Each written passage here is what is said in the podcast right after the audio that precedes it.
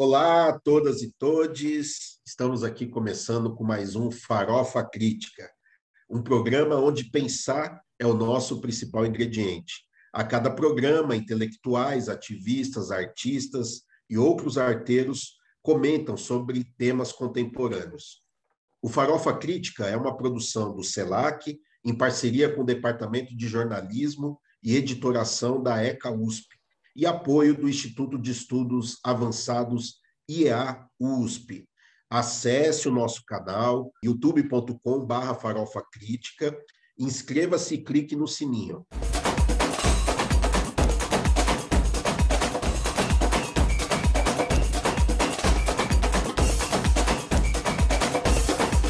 Eu estou aqui mais uma vez, substituindo o professor Denis de Oliveira, que está no seu período de férias, e tenho hoje o prazer imenso de receber um grande amigo, parceiro, ele que é multi, um artista de múltiplas linguagens, pesquisador da cultura negra na diáspora, nasceu lá no Morro do Querosene, em 83, é produtor musical, é diretor fundador do Instituto, é, Instituto Nação, coordenador do Ponto de Cultura Afrobase, diretor da companhia Creme Terra, já produziu discos como os Terreiro Urbano, é, espetáculos, né? Como Terreiro Urbano, Pele Negra, Máscaras Brancas, Anonimato, é, foi da Frente 3 de Fevereiro, já, public, né, já lançou, né, produziu discos é, como Hip Hop Caboclo e Rap Psicodélico, do Gaspar dos África Brasil, enfim, o currículo do cara é gigantesco. Seja bem-vindo,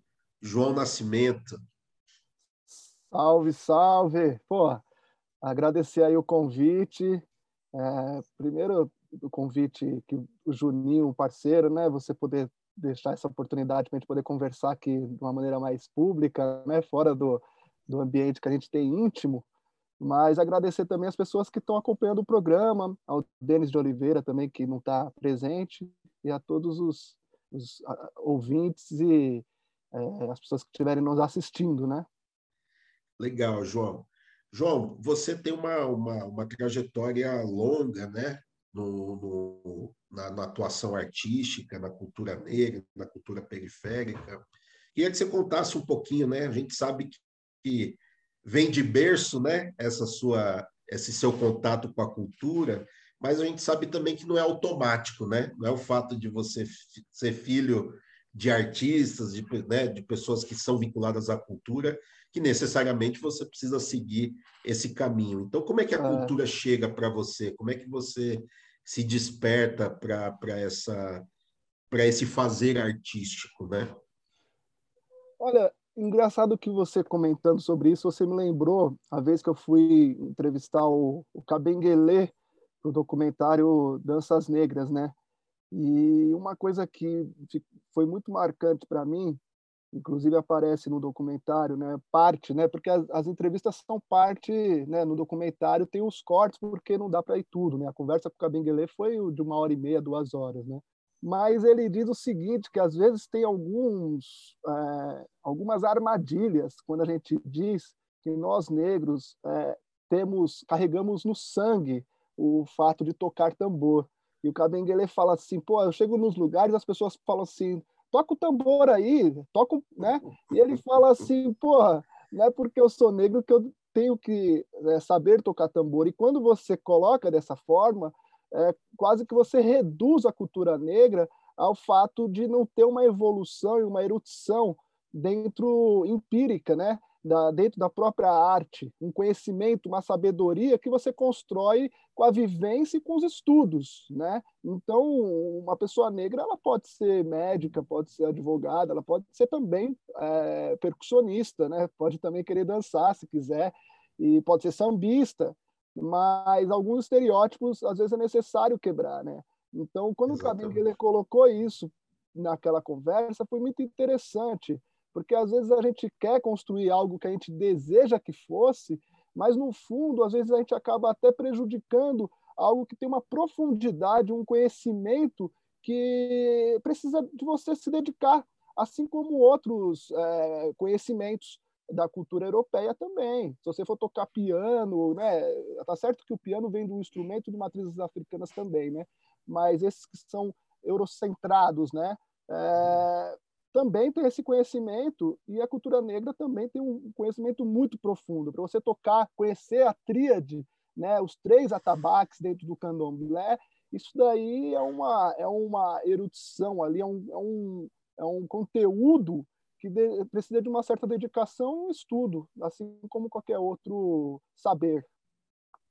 E, e como é que isso começa, se desperta em você? É, então, onde começa? A minha, a minha história começa praticamente em casa, né? Então, eu, eu, eu nasci, eu sou filho do Dinho Nascimento, que é um percussionista, músico, que veio para São Paulo junto com um grupo chamado Arembepe, e em casa, junto com minha mãe, Cecília, começaram desde 38 anos fazer festas de, de caruru, Cosme Damião, e essa coisa das rodas de capoeira, dos batuques, estavam sempre ali é, no cotidiano. Então a gente aprende vendo isso daí acontecer, perguntando e participando, né? Então o primeiro passo foi vendo e participando dos, dos batuques ali é, na, no quintal, né, de casa. Mas depois eu resolvi, né? Primeiro primeiro grupo, até brinco, né? Hoje a gente está fazendo escola de samba e o primeiro trabalho que eu considero profissional foi quando eu falei assim, pô, eu vou ser músico profissional, beleza e tal. Foi um grupo de samba, um grupo de samba que, chamava, que se chamava Aiuê, na época, inclusive era na década de 90, né? O nome já era meio fora, porque todos os grupos tinham aquela coisa da, né, do amor, da sedução, do, né, uma coisa que era legal também, e não é, eu adorava aquela, aquele momento do pagode, mas a gente já veio com o nome Aiuê, né? Então, acho que não deu muito certo. E era uma palavra tupi, né? A gente foi no dicionário pesquisar, a gente tinha o quê? 15 anos. Então, meu primeiro instrumento foi o pandeiro, quando a gente começou a estudar. Tinha um rapaz até hoje, uma referência de pandeirista aqui na região, que é o Lagartixa. Cara, eu ia ver ele tocar nos, nos bares, perguntava para ele e tal. E depois eu entrei é, eu estudei com vários é, músicos, né? É, Ari Colares, Roberta Gerosa, é, depois eu fui para Cuba estudar também. Enfim, aí eu comecei um trabalho de pesquisa mesmo, né? E o Treme Terra também foi uma, o Treme Terra foi uma, uma, uma escola muito, é uma escola muito importante, né? Embora eu seja o, o, um dos idealizadores, criador, né, diretor, eu faço a direção hoje com o Firmino Pitanga, que chegou depois que a gente convidou ele, mas acaba sendo uma escola, eu dirigi os espetáculos, então me envolvi de uma maneira é, é, mais enfática com essa relação da arte, que é uma arte é, multidisciplinar, né? Tem muito a ver com a cultura negra, essa coisa. Por exemplo, você pega a capoeira, tem uma relação de dança, de, de resistência, de música, de jogo. E a arte negra tem essa característica. O Terra ele traz muito essa característica. Então a gente começou a montar esses espetáculos. Na frente, 3 de fevereiro também foi uma escola também. Em 2004 é, a gente estava lá. Então era um grupo é, é, que inclusive trazia... foi quando nos conhecemos, né? Exatamente. É, João. Se conheceu naquela. É, eu lembro daquela reunião no centro que você mobilizou. Eu estava lá nessa, nessa reunião que estava mobilizando os grupos. E, e, na época, o racismo no Carrefour, né? Como a história se repete, né? Aquele nosso Exatamente. encontro por causa do, do, do Januário, né? Que foi Januário. agredido, foi agredido é. ali no, no Carrefour de Osasco, né? Total. Então, quer dizer, a Frente Fevereiro foi uma, uma escola, né? Continua sendo, mas nesse, nesse caso do Januário, no, no Carrefour, a gente abriu o bandeirão lá, eu acho que era onde Sim. estão os negros, né? Então, e você movimentando, quer dizer, a negrada também, dentro do movimento negro e tal.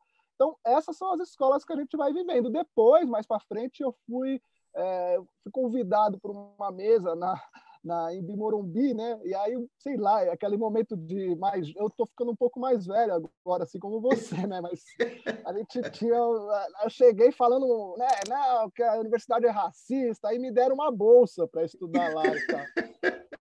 E eu achei que lá o convite é, foi incrível, porque veio quase assim: ah, você quer estudar? Eu falei, ué, eu quero. E aí eu fui fazer um curso, poderia escolher, fui fazer um curso de produção musical. Conseguiu uma cota na marra, né? Não tinha nem cota é, na época. Não tinha, eu acho que não tinha, eu estava se discutindo isso, né? Foi naquele momento.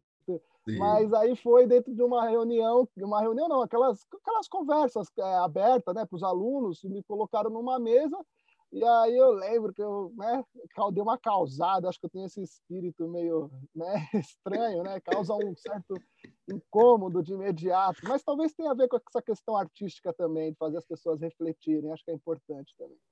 Que legal, João. E você passou, você disse que começou no samba, que eu não conhecia essa história, né? E eu sei que você passou por outros caminhos também, pelo forró, pelo hip hop, né? Você foi tocando aí em vários grupos importantes aí do cenário, né? Cara, eu passei por muita coisa e continuo passando, assim, sabe? É, eu coloquei que, assim, primeiro por uma questão de necessidade, né? Assim, eu sou artista, é, acho que nasci numa família de artista, então é, a gente vai tentando sobreviver da arte, mas, assim, fazer produção, por exemplo, não era o meu ideal, mas ao mesmo tempo hoje, qual é o artista que consegue viver, é, conseguir recursos e conseguir maneira de sobrevivência sem fazer a produção, né? Então eu passei por muita coisa. Eu fui tocar no Baião de Quatro, né? Que era aquela uma banda que tocava aquela música Caia, Caia, Caia, sabe? Caia, aquela bem, convidei. Bem no forrozinho universitário ali, né? É, toquei muito o Baião de Quatro, cara. Então fui convidado para fazer parte da banda. Depois a banda Nazaré me chamou, que é um maranhense que morava no Morro. E fui, fui, substituir o Peixinho, né, que é um grande músico que também é maranhense, percussionista incrível, né? E aí eu, putz, aí eu fiquei naquele circuito do forró universitário durante muito tempo. Depois o Rastapé me chamou para fazer parte da banda, aí eu toquei também um tempo, gravei há pouco tempo com eles alguns, alguns trabalhos, que também é do forró universitário enfim.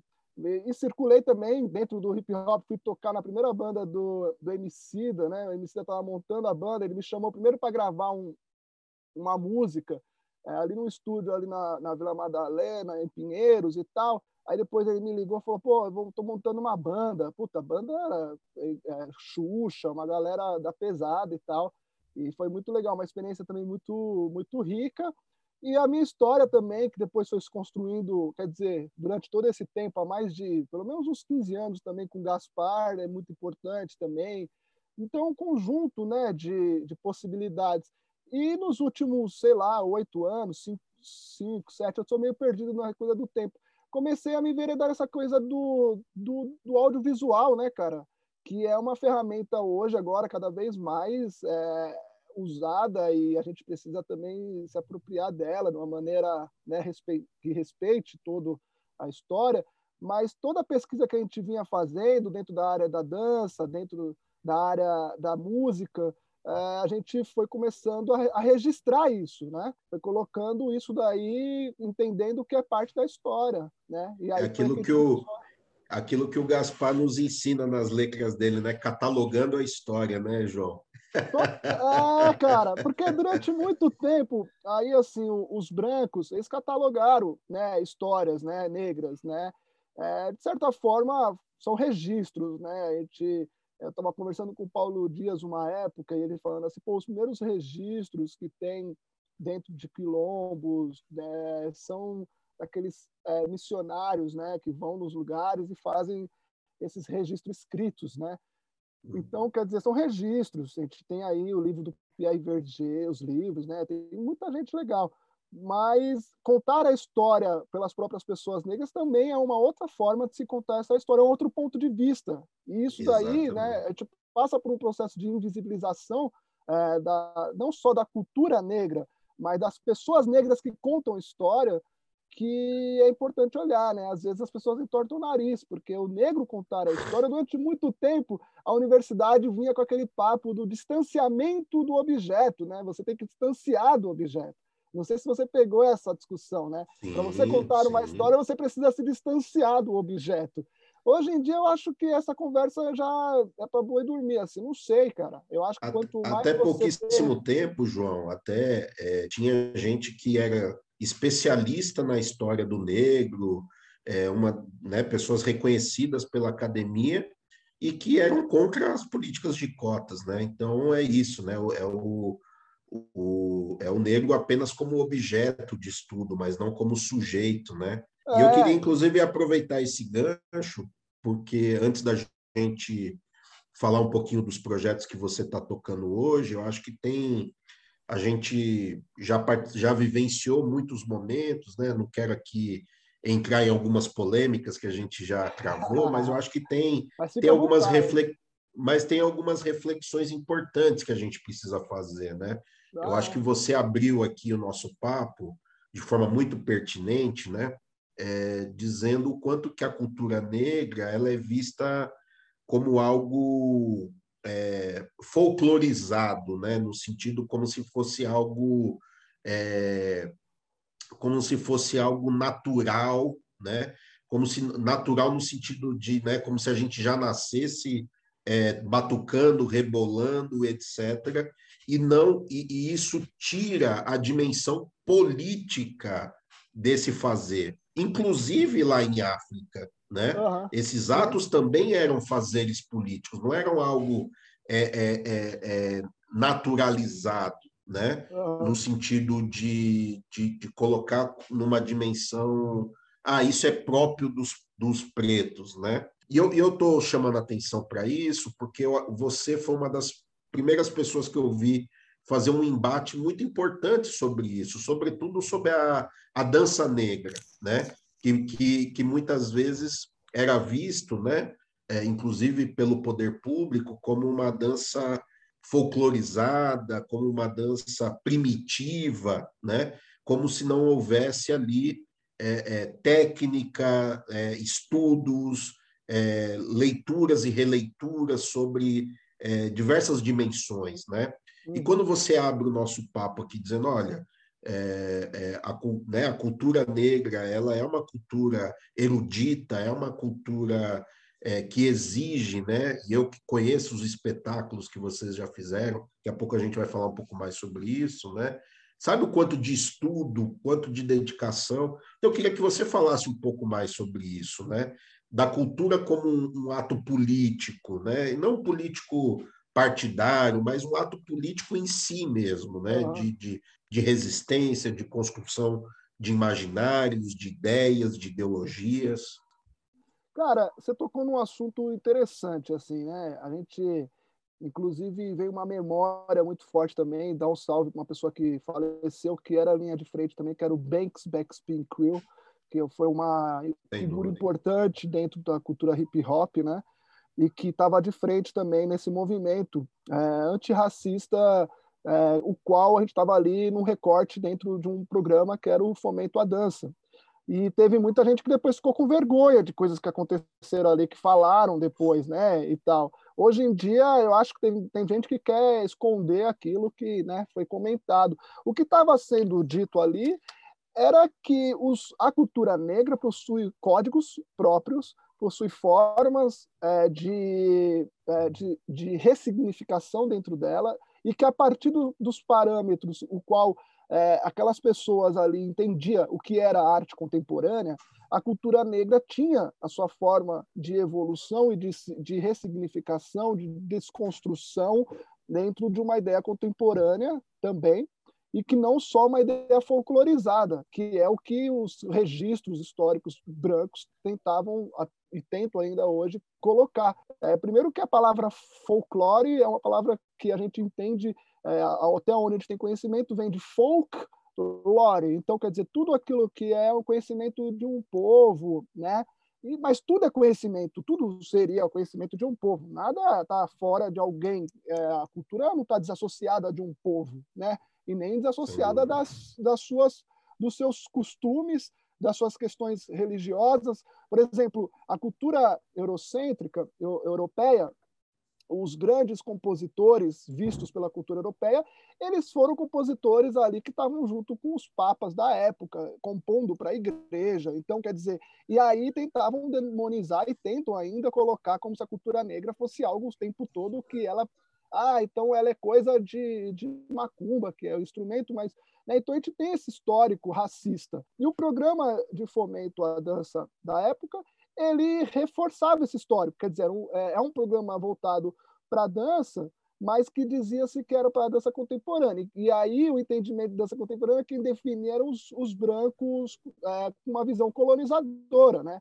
E aí a ideia é de descolonizar as artes. Esse foi um movimento importante é, porque a, dentro do ambiente das artes era quase que assim dizer que existia racismo ali gerou muito incômodo, né? Ainda mais por conta de, que da época era um, quem estava na frente da prefeitura era o Haddad, né? Do PT. Então é, ali foi um marco importante que gerou uma reflexão é, para todo o Brasil depois, assim, sabe?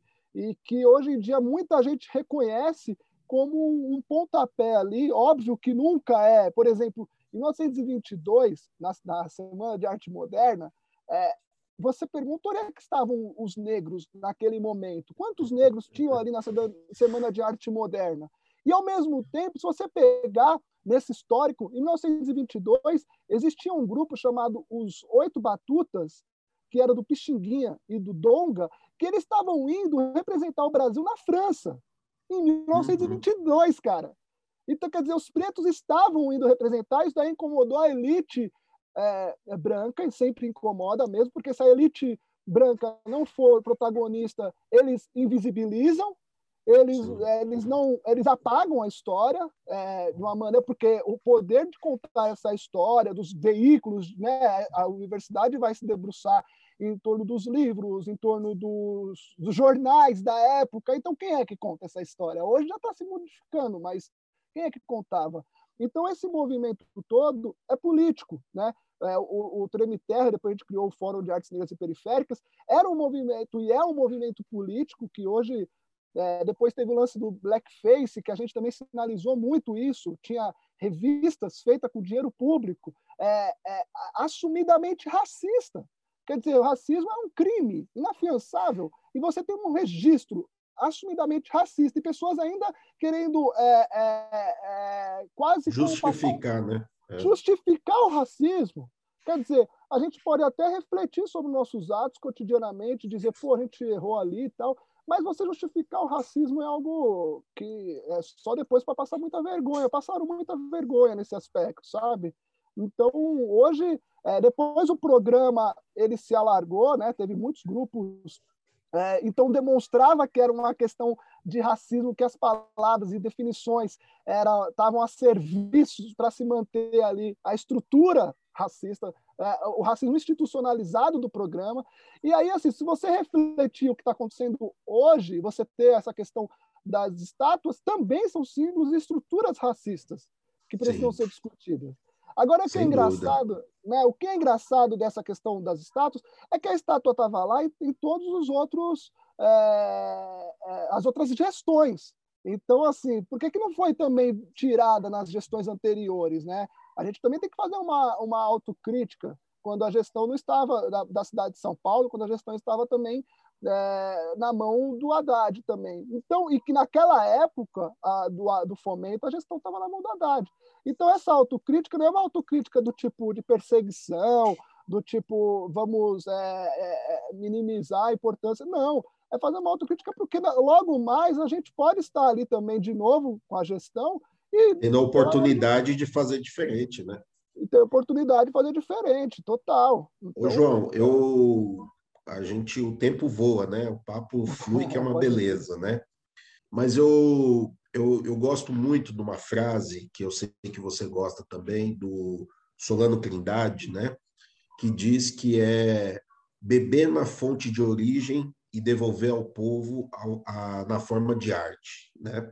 E eu já tive a oportunidade de ver alguns espetáculos né, da, da Companhia Crime Terra, particularmente o Peles Negras, Máscaras Brancas, que foi né, é, inspirado no livro do Franz Fanon, é, o próprio espetáculo Anonimato, que foi um, um espetáculo bastante marcante, né, que inclusive discute temas super contemporâneos, né, é, sobretudo, inclusive, o genocídio da juventude negra, né? enfim, é, entre outros temas, né? da mulher negra, enfim, algo. Então, é quase que uma, uma análise de conjuntura, né? uma reflexão da conjuntura a partir da arte, a partir do espetáculo, da dança, da musicalidade. Né? Então, eu queria que você falasse um pouquinho desses trabalhos, eu sei que agora, com a pandemia, né, os espetáculos, é, infelizmente, estão paralisados, né? mas vocês não deixaram de produzir, né? Estou vendo aí você no estúdio, né? No Calacuta, é, eu sei que vocês estão aí com o projeto da Escola do Samba, que é um projeto antigo que vocês repaginaram e agora está em formato de, é, de episódios, né? Então, eu queria que você falasse um pouquinho para nós desses últimos trabalhos que vocês estão realizando e o que, que a gente pode esperar aí pela frente. Hora de você fazer um pouco o merchan aí do, do, do trabalho. É, acho que é legal que você citou Solano Trindade, né? Solano Trindade também é uma figura importante, né? Tudo aquilo que a gente faz hoje, é, olhar para quem veio antes é fundamental, né? E para quem fez essa escola, né? Tentar apagar a história, a gente não pode também correr o mesmo, é, fazer as mesmas coisas, né? Então, Solano Trindade é uma grande referência. E, a, e beber na fonte é, é a gente valorizar, pelo menos quando a gente começou a estudar o livro Pele Negra Máscaras Brancas, que é um dos espetáculos marcantes da nossa trajetória, que é um livro que é um clássico praticamente do movimento negro, né? Eu considero um dos, né? Nunca é único, né? Eu acho que né, se eu em algum momento dessa conversa eu falei em único, né? Mesmo a, a luta que se teve e tal, acho que nunca é único, mas é um importante livro, né? É, essa discussão de você, durante muito tempo, a gente foi educado a, a, a negar nossas, a nossa cultura negra, né? a não reconhecer né? e a cultura indígena também na cidade. E, né, eu também descobri, minha avó, é, é, mãe do meu pai também, vem tradição indígena. Então, há muito tempo foi um processo de apagar mesmo. Né? E hoje depois a gente vai descobrindo que, por exemplo, essa questão de cortar o cabelo, alisar o cabelo, e os traços também, os fenótipos, tentar esconder e tal. Então, isso daí é muito doloroso e violento, né? Então, quando a gente bebe na fonte, é começar a reconhecer é, valor e pérolas é, que são importantes dentro da nossa própria cultura negra. Né? Isso daí não impede de olhar também outras culturas também que são que também têm seus valores. E, e os espetáculos é, do, do Treme Terra, ele vem trazendo toda essa. É, é, quase uma. Como é que eu poderia dizer? É uma, tem uma, existe uma continuidade, né? É, é um processo é um processo do, de evolução do próprio grupo, né? É, que parte de um lugar ali do Morro do Querosene, que queria, de fato, começar a ter mais contato com esses conteúdos, né? que para aquela época, para a gente, ainda era novo. Né? Então, são quatro espetáculos marcantes, mas tem também o, o dois discos. Né? Agora a gente está fazendo o terceiro disco, que é o Pele Negra Máscaras Brancas, inclusive estamos gravando, no processo de gravação, e a pandemia ela veio, né, modificou toda a estrutura, porque a gente tinha um processo de aglomeração, né, um espaço de encontro, onde as oficinas aconteciam, era o tempo todo atividades de encontro, era a marca nossa era atividades de encontro junto com a comunidade. E a pandemia fez com que obrigou a gente a se reorganizar, né, fazer de um outro jeito, né? Então, a gente está agora nesse processo de gravação, mas também a gente começou a construir também essa questão de é, o, o, o, festival Escola do Samba, que era uma coisa que a gente tinha que fazer presencial, a gente ficou um tempo para tentar é, um outro formato, né? E aí a gente conseguiu chegar num formato que é uma websérie e que aí, porra, funciona pra caramba, cara. Assim, o primeiro, primeiro episódio foi com a Dofona, foi um maior sucesso, porque é uma, é uma, Inclusive, a Dofone a gente tinha registrado, se você lembrar, está lá no Zumbi Somos Nós. Ela participa do Zumbi Somos verdade, Nós. Verdade, e é uma pessoa verdade. que tem poucos registros.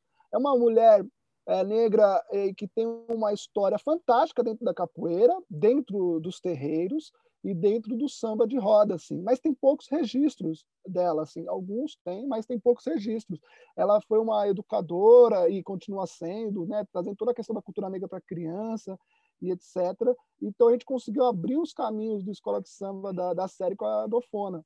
No segundo episódio que foi, que foi exibido semana no sábado agora passado, foi com o Batuque da cidade de Tietê, que também é uma cultura aqui do lado, e o qual tem essa discussão. A gente também tem um olhar muito para o samba, é, que também tem forma de se fazer samba. Isso daí é uma coisa que eu costumo dizer há muito, assim, do samba do carioca e o samba da Bahia que ficou muito registrado na nossa memória, né? Esse, esse estilo, mas o samba existe o samba paulista e se você pega, por exemplo, o livro é, o Samba de Umbigada do Edson Carneiro, né? Ele vai dizer que o samba são é, é, são formas de manifestações e expressões negras que estão caracterizadas com a relação da umbigada, que é a semba, é, com a relação da roda, com a relação de uma série de códigos que vão caracterizar o samba. E ele coloca dentro desse universo o, o tambor de crioula, o, o samba, o samba de de, de umbigada, o samba de. de, de samba é, duro, é, samba lenço. De coco, samba lenço. Co é. É, a, o coco, né? Então ele pega várias manifestações. Esse projeto do Escola do Samba, né? Ele tem um olhar de compreender o samba de uma maneira mais alargada, né? Pensando também essa tradição, é, essas expressões e manifestações que são oriundas dos batuques, né, que vem de uma cultura muito forte, pensando a, a matriz étnica banto, Congo, Angola, né? O samba é uma palavra que ele tem também outros significados, também abrange também é, uma entidade, por exemplo, samba calunga, que é uma entidade é, do mar, é, enfim. E como eu estava comentando, o samba ele tem outras vertentes também, né? O samba de caboclo, tem o samba chula, tem o samba lenço, tem a, a, a, as, as é, emboladas, os cocos, samba de coco, né? Então, quer dizer, quando a gente começa a perceber que essa definição aparece em vários lugares, né? Por exemplo, você pega aquele Canto dos Escravos, por exemplo, né? Que é um, um CD, é um, é uma discografia que ficou marcada é, geral do filme e a, a, a, Clementina de Jesus e Doca, por exemplo, né? E aí eles faziam ali os vissungos, né? É, que já tem uma outra estética musical. Mas engraçado, porque o Geraldo Filme, por exemplo, ele também vem dos batuques, é um compositor é, paulista, então ele traz um outro sotaque de se fazer samba. Então, o, o, essa websérie, ela tem a, a, a, intenção, né, tem a curadoria do Paulo Dias, do próprio Dinho Nascimento, que é meu pai também, mas de tentar alargar essa compreensão do samba. Né? Tem esse samba carioca e esse samba é, é, baiano, baiano, que a gente né? que a gente admira, e inclusive o samba baiano é parte da minha essência, né? Mas também tem outros sambas aqui que são é, manifestações ou são batuques também que podem ter ser derivados, né? Enfim, mas que são importantes para essa construção, né? No último episódio que a gente trouxe o batuque de Tietê, se você pegar lá, você vai ver, por exemplo, o mestre Herculano cantando, o mestre Dado, a dona a tia Necide. Você vai pegar é, essas formas de se fazer, é, de cantar os batuques, você vai ver que tem muita semelhança com as formas de puxar dos sambas que são puxados, por exemplo, dentro da escola de samba enredo, por exemplo. Né? então legal. essas são características, são pesquisas, né, que a gente está entendendo também. Não está nada construído e, e engessado. É, são coisas que estão dentro de uma discussão, de um debate. O que samba é esse? E que escola de samba é essa? Porque quando a gente definiu o nome, todo mundo achava que era uma agremiação. Mas, na verdade, quando a gente pergunta para a Dofona qual é a sua escola de samba, ela fala assim: a minha escola, onde eu aprendi samba, foi na rua. Ela foi moradora de rua, batucando nas panelas, é, foi a forma dela. Já a Raquel Tobias, ela já tem a memória das lavadeiras, é o que ela responde quando a gente pergunta para ela, né? e ela já vem dali da Zona Sul, né? É, você teve contato também, mas você sabe que ela é uma compositora incrível. Então, quer dizer, e o próximo episódio, aproveitando aqui para vender um pouco o peixe para a galera que não está por sim. dentro. Inclusive, tá fala onde que as pessoas encontram, né, João? É, onde que elas assistem os episódios e tal, passa a ficha Isso. técnica aí toda. É, o Escola do Samba, websérie agora, né? está sendo exibida, são seis episódios, está é, tá sendo exibida no YouTube, no canal é youtube.com, aí aquela barra, né, é, Calacuta Produções, sem o C cedilha e sem o tio.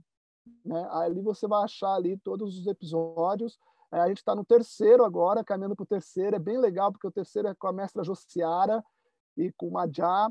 Então, a mestra Josiara vem dessa tradição do jongo, né? e o Madjá já do recôncavo ali, baiano.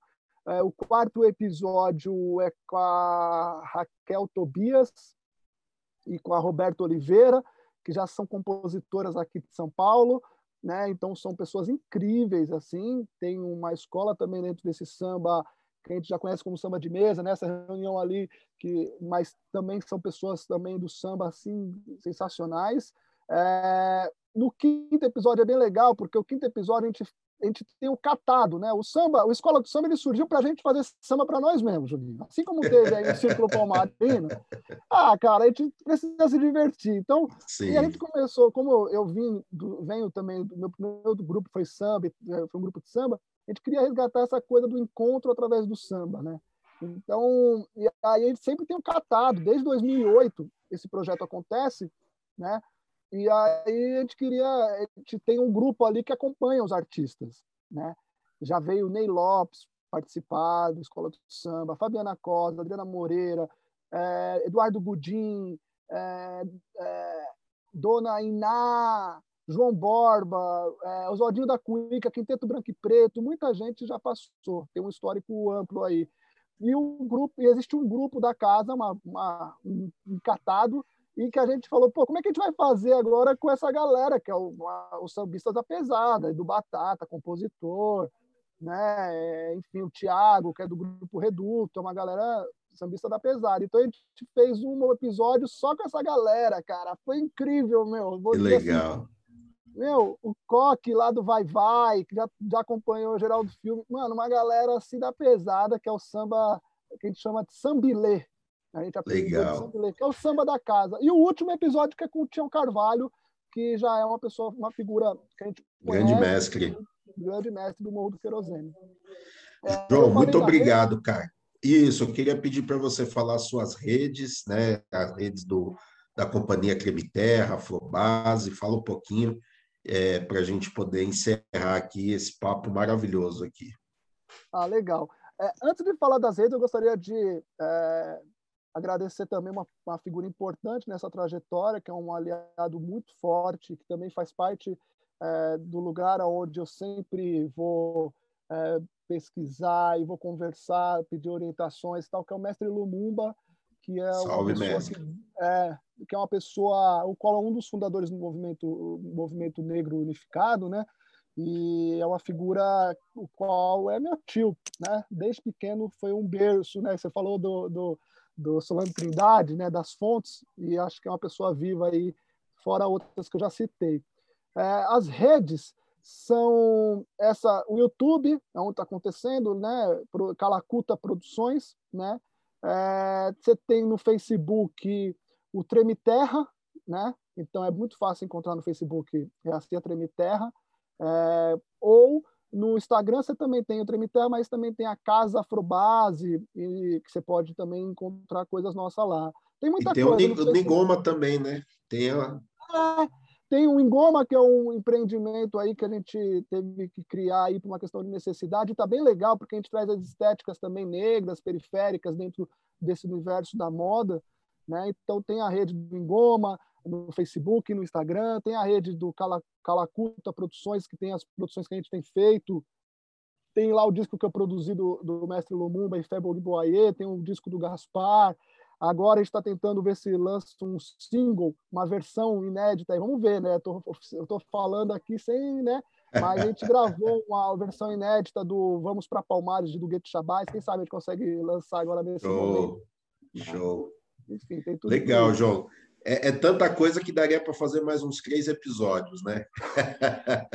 Cara, com certeza, velho. É, é, mas legal, cara. Muito obrigado pela sua predisposição e participar aqui com a gente do Farofa Crítica. Então, esse foi mais um episódio do Farofa Crítica, que contou com a presença aqui desse multiartista João Nascimento, da companhia Creme Terra, Afrobase e tantos projetos maravilhosos.